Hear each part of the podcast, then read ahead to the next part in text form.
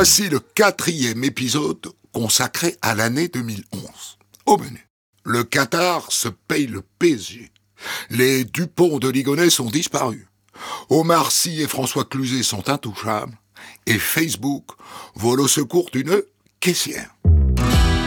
L'année 2011. On de la sur Europe 1. En mai 2011, les Américains de Colonie Capital vendent le Paris Saint-Germain à un fonds souverain qatari. Le nouveau PDG s'appelle Nasser Al-Khelaifi. C'est un ancien tennisman devenu un puissant homme d'affaires et surtout, c'est un homme de confiance de l'émir du Qatar. Pour Giroud, ah bah, c'est une bonne nouvelle. C'est un pays extrêmement riche parce qu'il a des produits pétroliers dans un tout petit pays avec très peu d'habitants, donc beaucoup d'argent euh, disponible à placer. Ils ont un amour du sport phénoménal puisqu'il y a un tour du Qatar cycliste, il y a une école de sport euh, la plus belle du monde, ils attirent les plus grands, euh, témoins les plus grands chirurgiens français du sport.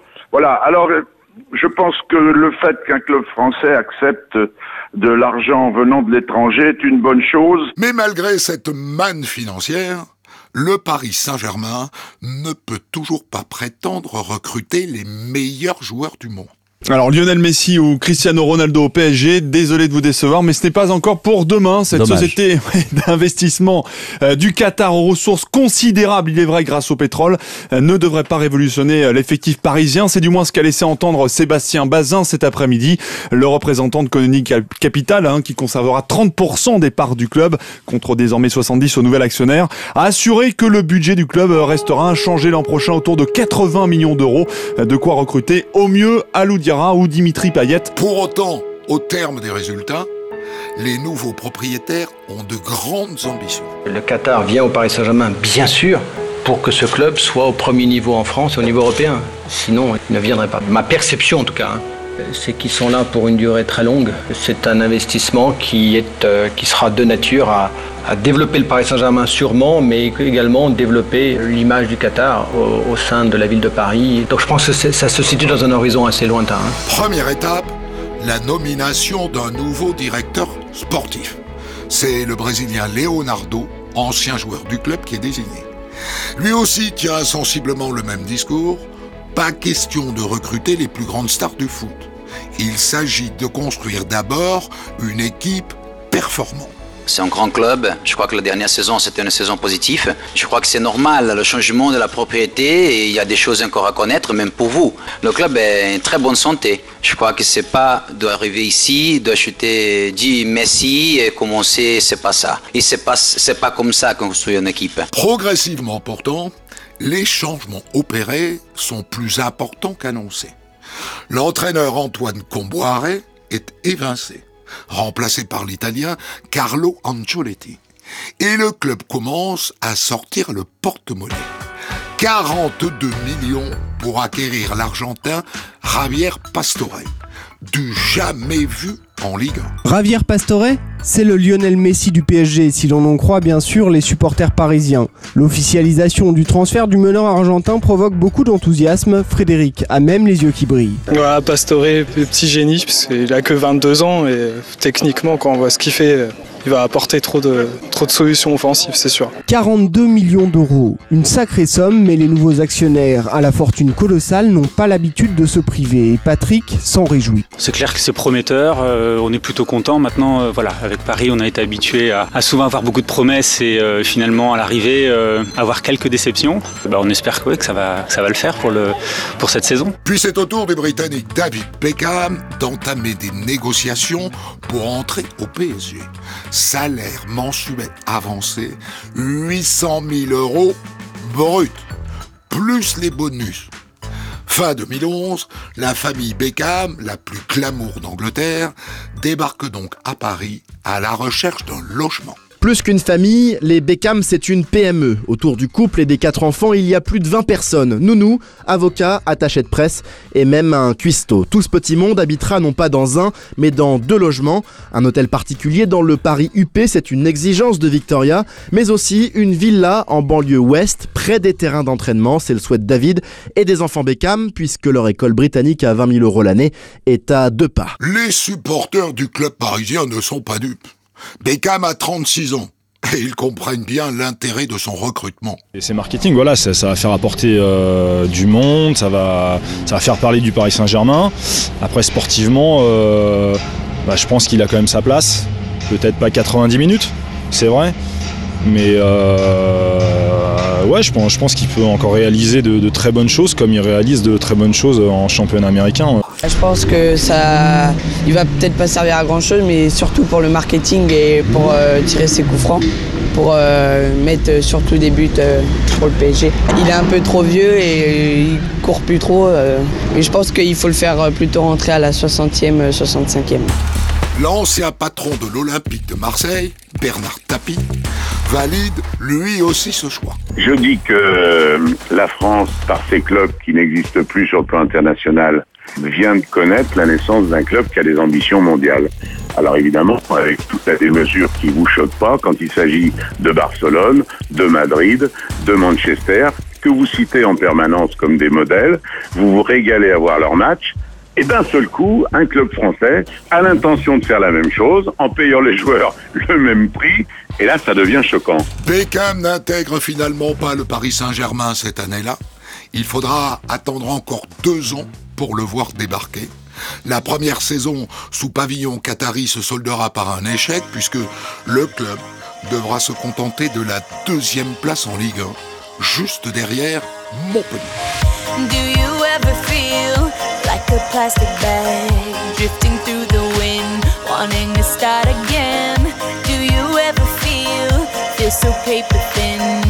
Like a house of cards, one blow from caving in? Do you ever feel already buried deep, six feet under screens, but no one seems to hear a thing? Do you know that there's still a chance for you? Cause there's a spark in you, you just gotta ignite the light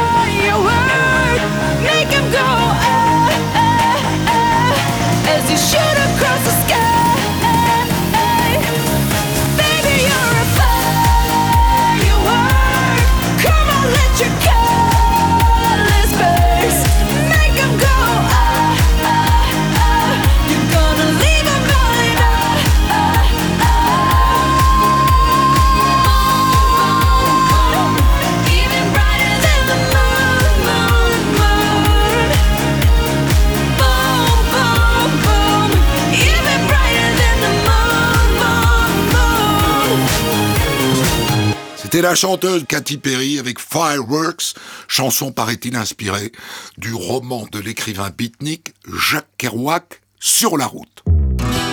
On de la raconte. Christophe Ondelat. Le 20 avril 2011, le parquet de Nantes ouvre une enquête pour disparition mystérieuse.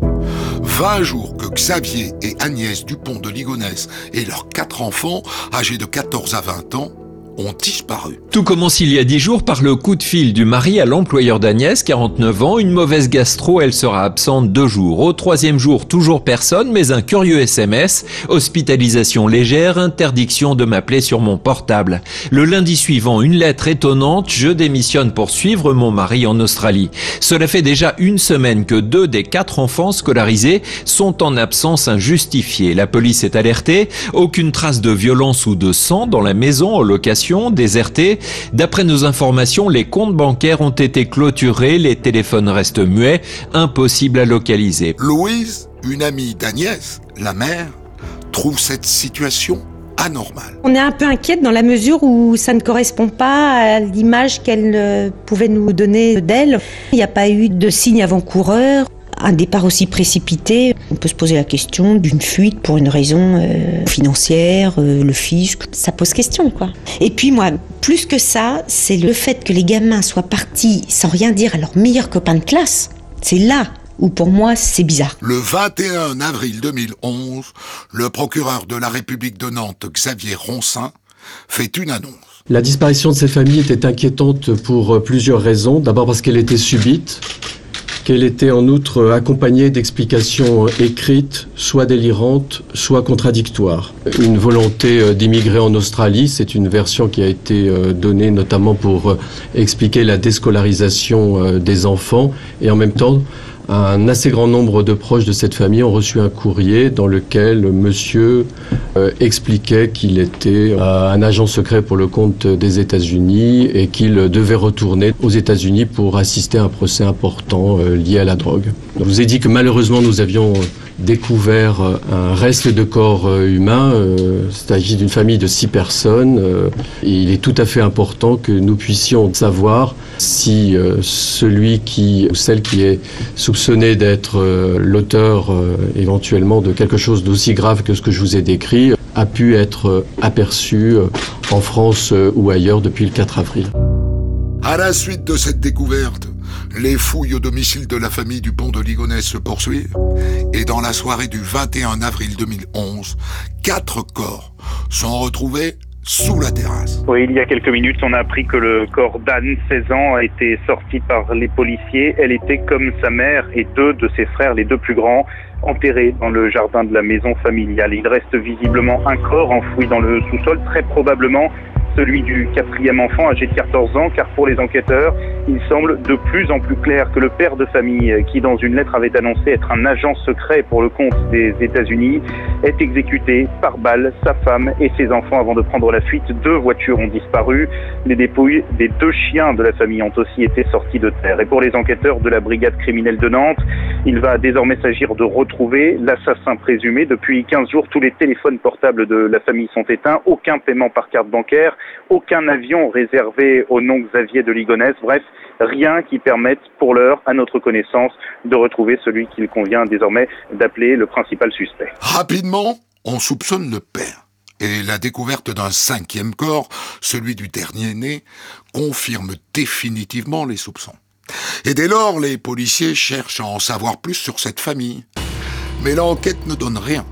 La famille Dupont de Ligonnès était du genre discrète. On croisait euh, beaucoup plus souvent son épouse qui stationnait bah, souvent euh, devant chez nous. Lui, on le voyait moins parce que je crois que dans la semaine, bah, il se déplaçait beaucoup hein, du fait de son boulot. Et donc, euh, sauf depuis quelque temps, c'est vrai, où sa voiture était là beaucoup plus souvent. Et la voiture, la C5 et son propriétaire, une voisine s'en souvient très bien. En voyant sa photo tout à l'heure, j'ai dit mais si c'est l'homme qui euh, transportait les sacs, c'était euh, il y a 15 jours de ça. Il était en Bermuda, polo et la voiture était garée près de l'aubette de bus. Et euh, ce qui m'intriguait, c'était ses allers-retours entre la maison et il remplissait le coffre de, de, gros sacs. C'est des genres des cabages en Ikea, ouais, c'est ça, ce genre de, de sac à poignée. Ça a duré quelques temps ou ça a duré deux heures au moins. Hein. Le 22 avril 2011, les policiers ont une piste sérieuse une carte bancaire appartenant au couple a été utilisée à 1000 km de Nantes, à Roquebrune-sur-Argence, dans le Var.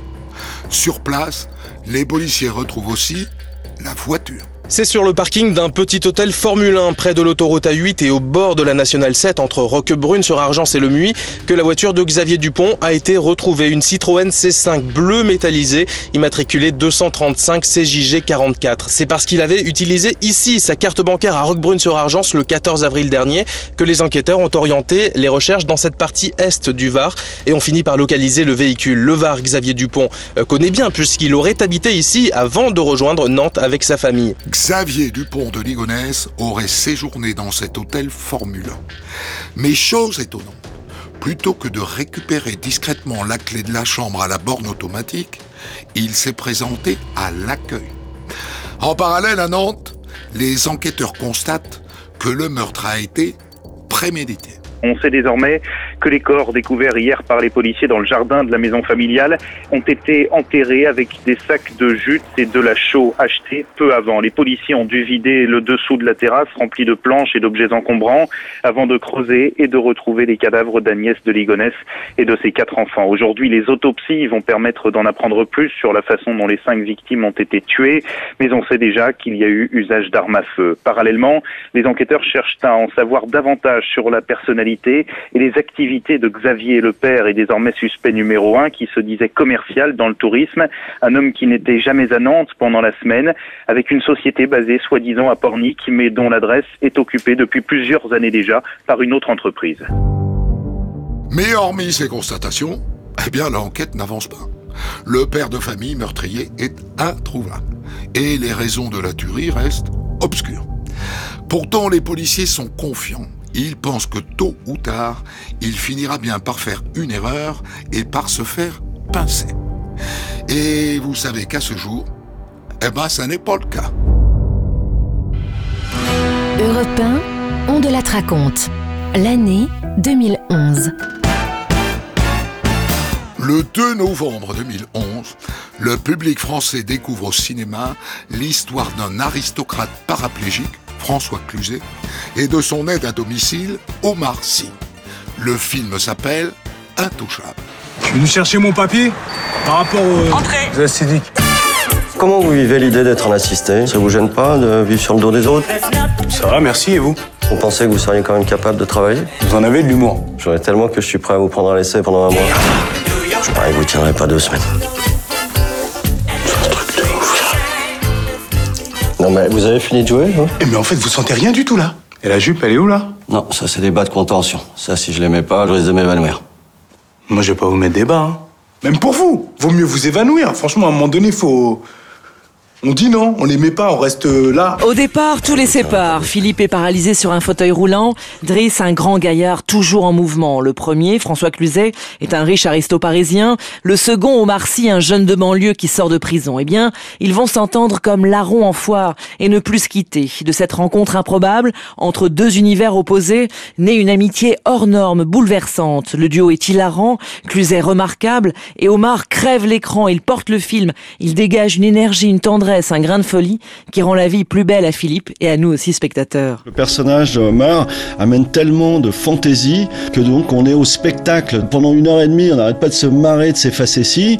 Et de l'autre côté, mon personnage à moi lui apprend peut-être ce que personne ne lui a appris, c'est-à-dire le recul, la culture, la peinture, la beauté. Le film signé du duo Toledano-Nakash, reçoit un accueil extrêmement chaleureux. Plus de 2 millions de spectateurs dès la première semaine, 3 millions la deuxième. Les jours qui suivent, il est même difficile de trouver une place en salle. Prochaine séance dans deux heures, nombre de places restantes, zéro. C'est marqué sur l'écran rouge au-dessus de la caisse. Devant le cinéma, une bande de copains perplexes. C'est la deuxième fois en deux jours qu'ils se cassent le nez pour Intouchable. Intouchable, bah c'est intouchable quoi, on n'y arrive pas. Et vous êtes sûr qu'il n'y a plus de place on peut aller voir un autre, hein Non, on va voir celui-là. Oh, je sais pas. Les 50 dernières places sont parties en 10 minutes. Elisa et Aboubacar sont arrivés juste après. Bah, on est venu à- pour la séance de 17h15, zéro place, la queue jusqu'au trottoir euh, là-bas. Et on s'est dit on va essayer, on va retenter, zéro place. Il y a un quart d'heure, il reste encore quelques places. C'est vrai Ah bah merci, merci de me dire ça. 19h40, début de la séance, Camille arrive d'un autre cinéma en courant, elle ouvre la porte, elle s'arrête. Ici aussi, c'est complet. Ah sérieux? Oh, C'est dingue C'est vraiment dingue hein, ce qui se passe. euh, cet engouement euh, vis-à-vis de ce film, euh, c'est assez fou. Mais c'est vrai que les critiques sont tellement bonnes quoi. En gros, euh, il va falloir attendre trois semaines et puis on ira dans trois semaines, c'est pas grave. À l'intérieur, pour faire face, le cinéma a même recruté des extras et toutes les 10 minutes, une des employées prend le micro. Mesdames et messieurs, nous vous informons que Intouchable est complet. Prochaine séance à 22h05. Alors en attendant 22h05, rendez-vous au restaurant juste à côté. Là aussi, du coup, c'est complet. En deux mois, le film atteint 15 millions de spectateurs. Et c'est une aubaine, évidemment, pour tous ceux qui veulent changer le regard sur les handicapés. Un avis que partage le responsable de cet hôpital parisien, qui n'est autre d'ailleurs qu'un cousin du réalisateur Eric Toledano. Quand j'ai vu ce film en avant-première, je me suis dit que ça allait être pour le monde du handicap un film emblématique parce qu'il parlait avec humour de choses extrêmement sérieuses et que ça, les gens qui étaient handicapés, ils adoraient ça. Et donc je lui ai immédiatement émis cette idée, soumis cette idée de faire un film, une projection pour les handicapés. Nous, ça- c'est pas le film qui change notre quotidien. Ce qu'on espère profondément, c'est que le film va venir changer le regard des gens, que les gens portent sur nous dans le quotidien. Ça vous a touché? Oui, beaucoup. Cette, euh, cette complicité après euh, qu'il a. C'est bien que ça soit justement euh, diffusé, qu'il y a un grand public qui puisse voir ce genre de choses. Toujours côté cinéma, à Noël 2011, on apprend la mort de Cheetah, la fidèle chimpanzé de Tarzan. Cheetah. Cheetah, ne fais pas ça. Oh. Cheetah. Ungowa Aussi célèbre que les acteurs Maureen O'Sullivan et Johnny Westmuller, Cheetah régna sur la jungle des studios d'Hollywood des années 30 à 60. Depuis, il était devenu le plus joyeux des retraités.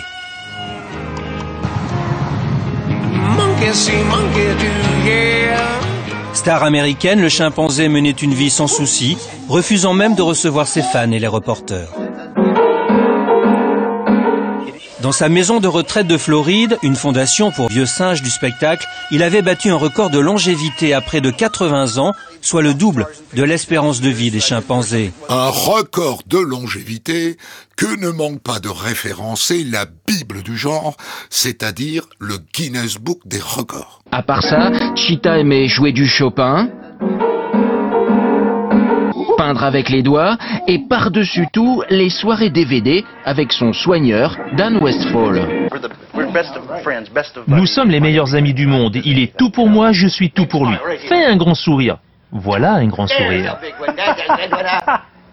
Cheetah aura-t-il une étoile à son nom sur Hollywood Boulevard? Après tout, la chienne Lassie a bien eu droit à la sienne. Mais certains se posent quand même la question. Était-elle bien la cheetah du film? Pas sûr. Les spécialistes S. Tarzan pensent que c'est un autre chimpanzé qui a joué dans les films. Ce singe-là serait un imposteur. Mais il emporte son secret dans la tombe.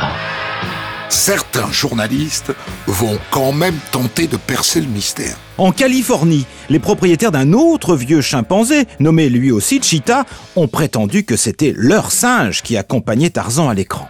Mais des recherches effectuées par un journaliste du Washington Post ont montré qu'il était bien trop jeune pour avoir tourné au cinéma dans les années 30. Selon les responsables du Suncoast Primate Sanctuary, le chimpanzé de Floride, le vrai donc, serait arrivé dans le centre en 1960. Et même si l'association n'a aucun but lucratif, la page d'accueil de cette fondation rend hommage à Cheetah tout en appelant au don. Carte bancaire, bienvenue. Sur place, la légende est déjà à l'œuvre. On vous dira que Cheetah adorait peindre avec ses doigts, regarder des matchs de football américain à la télévision et écouter de la musique religieuse. Un mystère Cheetah, je vous le disais. En fait, la seule chose dont on est vraiment sûr, c'est que Johnny Weissmuller, le plus célèbre des Tarzans, est décédé en janvier 1984 à l'âge de 80 ans. Le mystère ne sera jamais résolu. Et Cheetah n'aura pas son empreinte sur le Hollywood Walk of Fame à côté de celle de la fidèle chienne Lassie.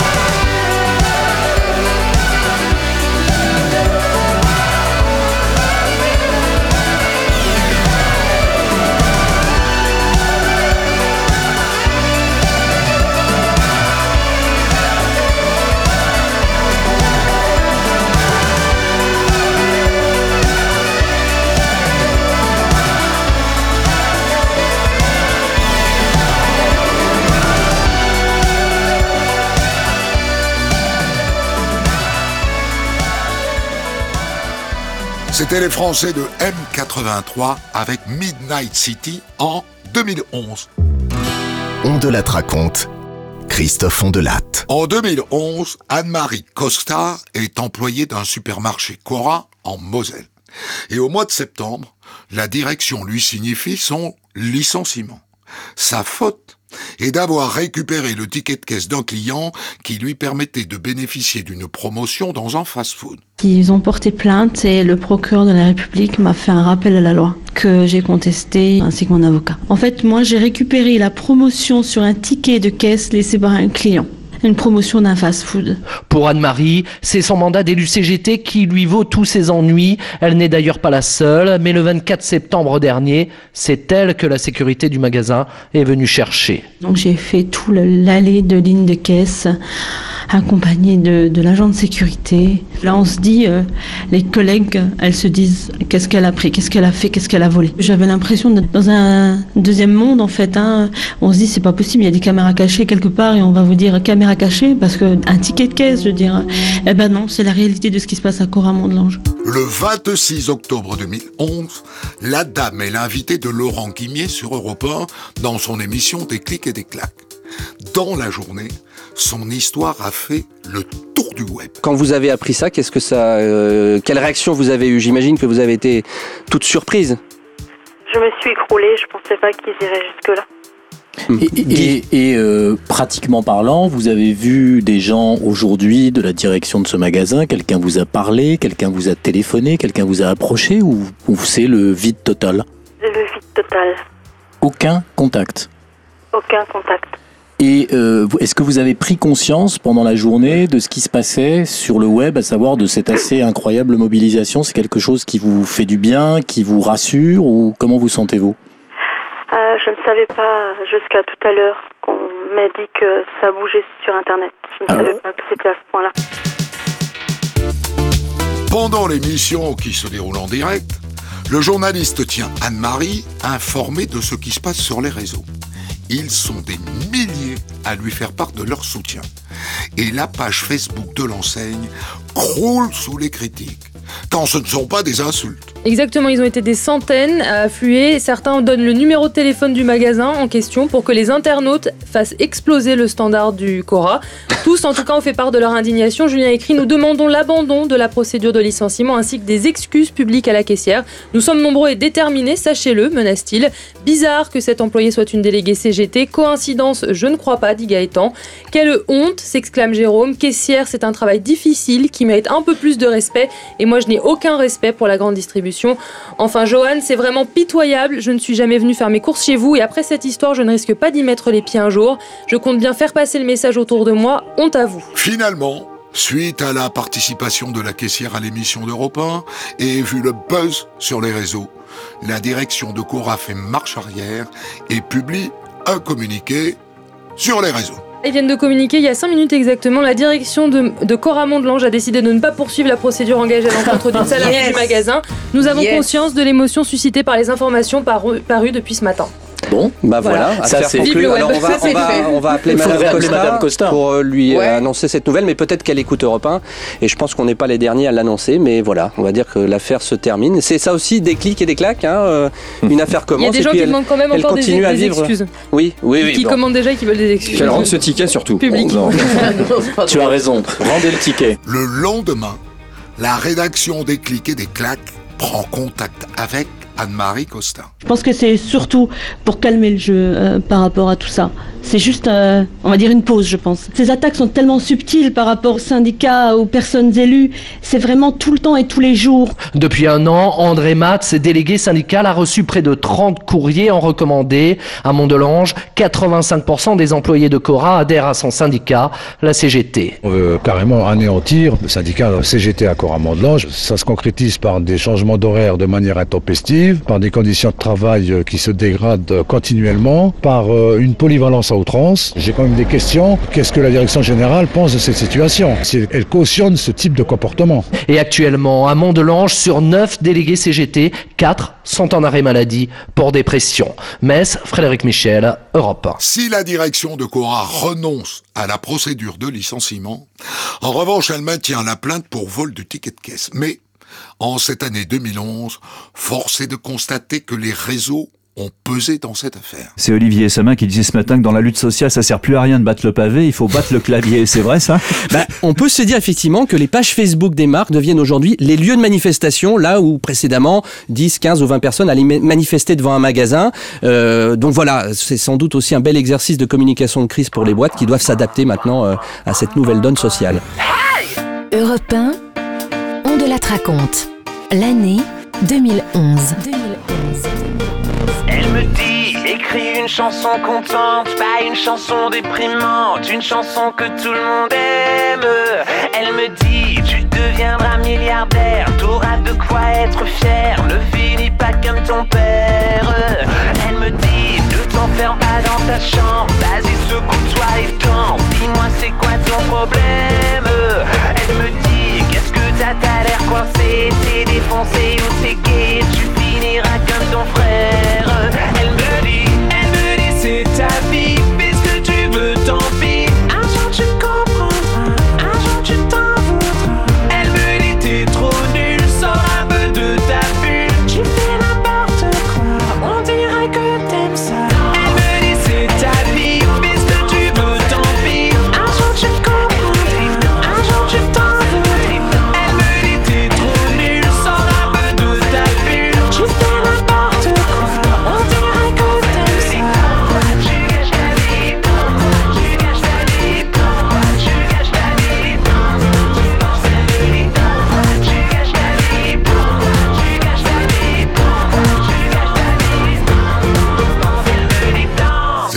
Mika avec Elle me dit. Chanson de 2011. À la demande d'ailleurs des fans de Mika, euh, il adaptera cette chanson en anglais sous le titre She Tells Me. On de la raconte. Christophe Ondelat. Le 3 décembre 2011, un député britannique, Aidan Burley, se fait remarquer dans un restaurant de Val Thorens en Savoie. Lui et ses amis fêtent un enterrement de vie de garçon. Dans un restaurant à Fondu, un déguisement d'officier nazi, un jeune député conservateur pour une soirée, on peut le dire, de très mauvais goût, Xavier Yvon. Oui, pas du tout du goût, en tout cas des autres clients du restaurant La Fondue. Certains ont filmé la scène, la vidéo est sur internet.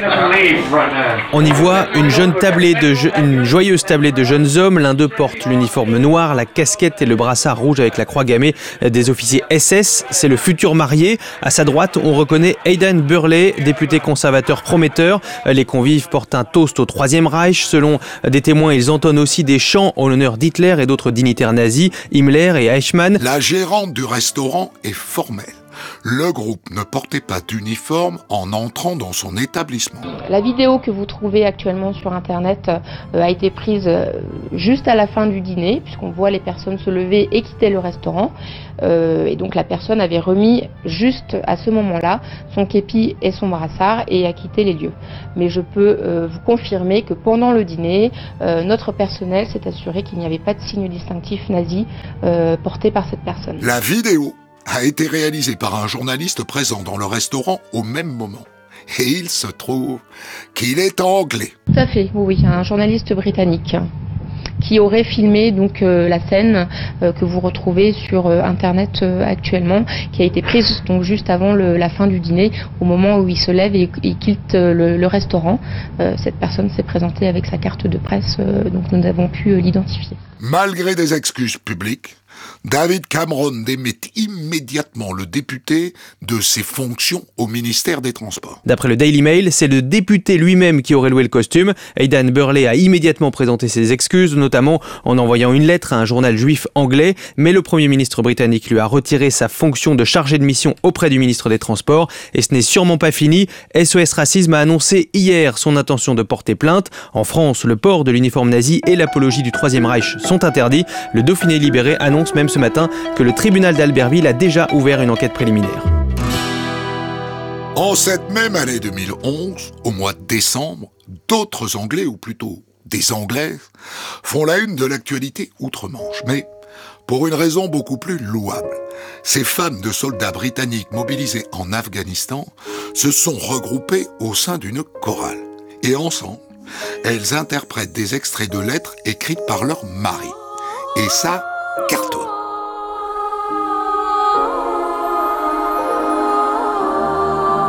C'est la chanson qui fait pleurer toute l'Angleterre. Ces voix appartiennent au Military Wives Choir, le chœur des femmes du militaire. Elles sont au nombre de 100, des femmes ordinaires dont le conjoint est mobilisé pour la guerre en Afghanistan. Elles ont été réunies par une émission de la BBC qui encourage les choristes amateurs sous la houlette d'un coach bienveillant. Leur chanson Wherever You Are est devenue contre toute attente un tube phénoménal outre-Manche. Il sera Christmas Number One ce dimanche, numéro 1 de Noël, avec un demi-million d'exemplaires vendus en une semaine, du jamais vu depuis six ans. Les paroles sont composées d'extraits de lettres de soldats britanniques adressées à leur famille. Où que tu sois, mon amour te protégera. Un message sincère mais teinté d'angoisse aussi. 400 soldats britanniques sont morts en Afghanistan depuis 10 ans. Ces décès touchent profondément la population très patriotique. Les bénéfices des ventes sont entièrement reversés à des associations de soutien aux familles de soldats.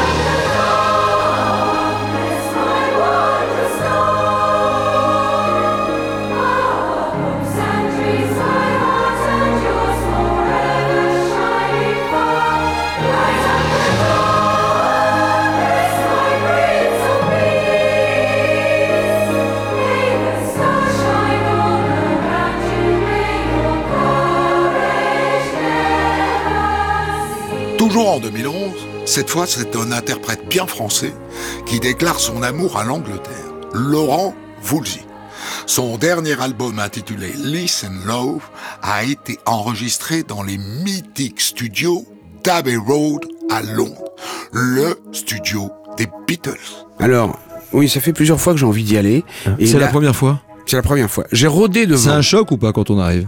Oui. Vous je- avez rodé Comment ça Oui, je- ben non, Laurent mais, mais non, mais j'ai rodé, oui, parce que bon, je suis très très très souvent en Angleterre et de temps en temps, voilà, je vais me promener à Londres et des fois, je suis passé devant le studio à Bay Road, j'ai fait des petits détours pour y passer et je m'arrête et j'ai évidemment traversé le passage clouté où je me suis fait photographier. En Et donc- touriste. et, et- et le, et le fameux passage clouté qui est sur la- euh, le passage piéton plutôt, qui est près du studio. Mhm. Évidemment, je passais devant le studio en me disant est-ce que je vais le visiter, est-ce que est-ce que j'y vais ou pas? Je, n'ai jamais osé rentrer dedans, sauf là puisque j'étais musicien et qu'on avait réservé le studio pour aller enregistrer des violons. Donc j'y suis allé d'une façon légitime et je suis rentré, voilà, comme Mais un pas en touriste, mais en tant que musicien, Donc, voilà. eh ben, la, la grande émotion, c'était quand j'ai monté les marches du studio et que je suis rentré dans le studio, euh, à Bay Road Studio, pour moi, depuis que j'ai depuis 15 ans, depuis que j'ai l'âge de 15 ans, c'est quelque chose qui m'a beaucoup marqué, quoi. Dans cet album, Woolsey mêle ses deux passions. Vous mêlez deux mondes, euh, le monde anglo-saxon, Londres, l'Angleterre et le monde médiéval. Je ne connaissais pas cette passion. Euh. L'Angleterre, certainement, à cause de la musique, Bien ça m'a pris adolescent. Et l'univers médiéval m'a pris bien avant. Euh, Quand j'avais euh, 8 ans, ça s'est révélé quand ma mère m'a offert un château fort. Mhm. Et je me suis aperçu rapidement que elle aussi, d'ailleurs, que je jouais plus avec mon château fort qu'avec mon, mon garage et mes panoplies. euh. et, et, et, et ça m'a poursuivi, en fait, toute ma vie. J'ai commencé à lire euh, très rapidement, à l'âge de 12-13 ans. euh, je lisais beaucoup de, de... Je me suis intéressé à l'histoire à partir de ce moment-là, mais plus particulièrement le Moyen-Âge. Qu'est-ce qui vous plaît? C'est c'est l'esprit chevaleresque? Ce qui me plaît, j'en sais rien. C'est comme une résonance en moi. Jeanne, enfin je vais vous dire combien je soupire. Vous êtes si loin, si loin d'ici. Des siècles nous séparent mon cœur s'égare. Un amour subtil l'a pris et je chante ma peine loin de celle que j'aime. L'âme pleine de mélancolie et je chante ma peine, loin de celle que j'aime, l'âme pleine de mélancolie. J'aurais aimé vous plaire, et je désespère de venir soir à vos genoux. Vous n'êtes qu'une image perdue dans les âges, et moi dans l'amour de vous. Et je chante ma peine, loin de celle que j'aime, l'âme pleine de mélancolie.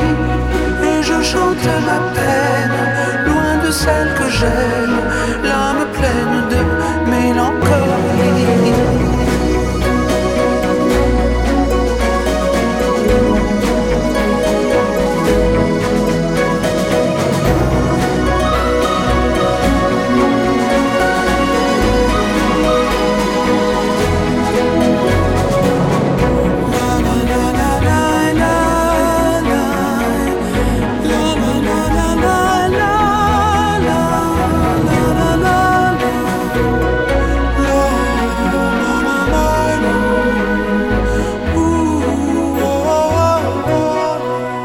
C'était Jeanne de Laurent Voulzy, premier extrait de l'album Lys et Love, musique de Voulzy et paroles, bien entendu, d'Alain Souchon.